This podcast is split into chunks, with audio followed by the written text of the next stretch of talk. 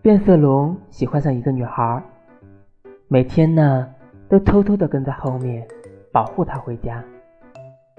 一天晚上，变色龙像往常一样跟着女孩，突然转过身，朝着已经和墙壁同颜色的变色龙走去，说：“以后想送我回家，能顺便陪我聊聊天吗？”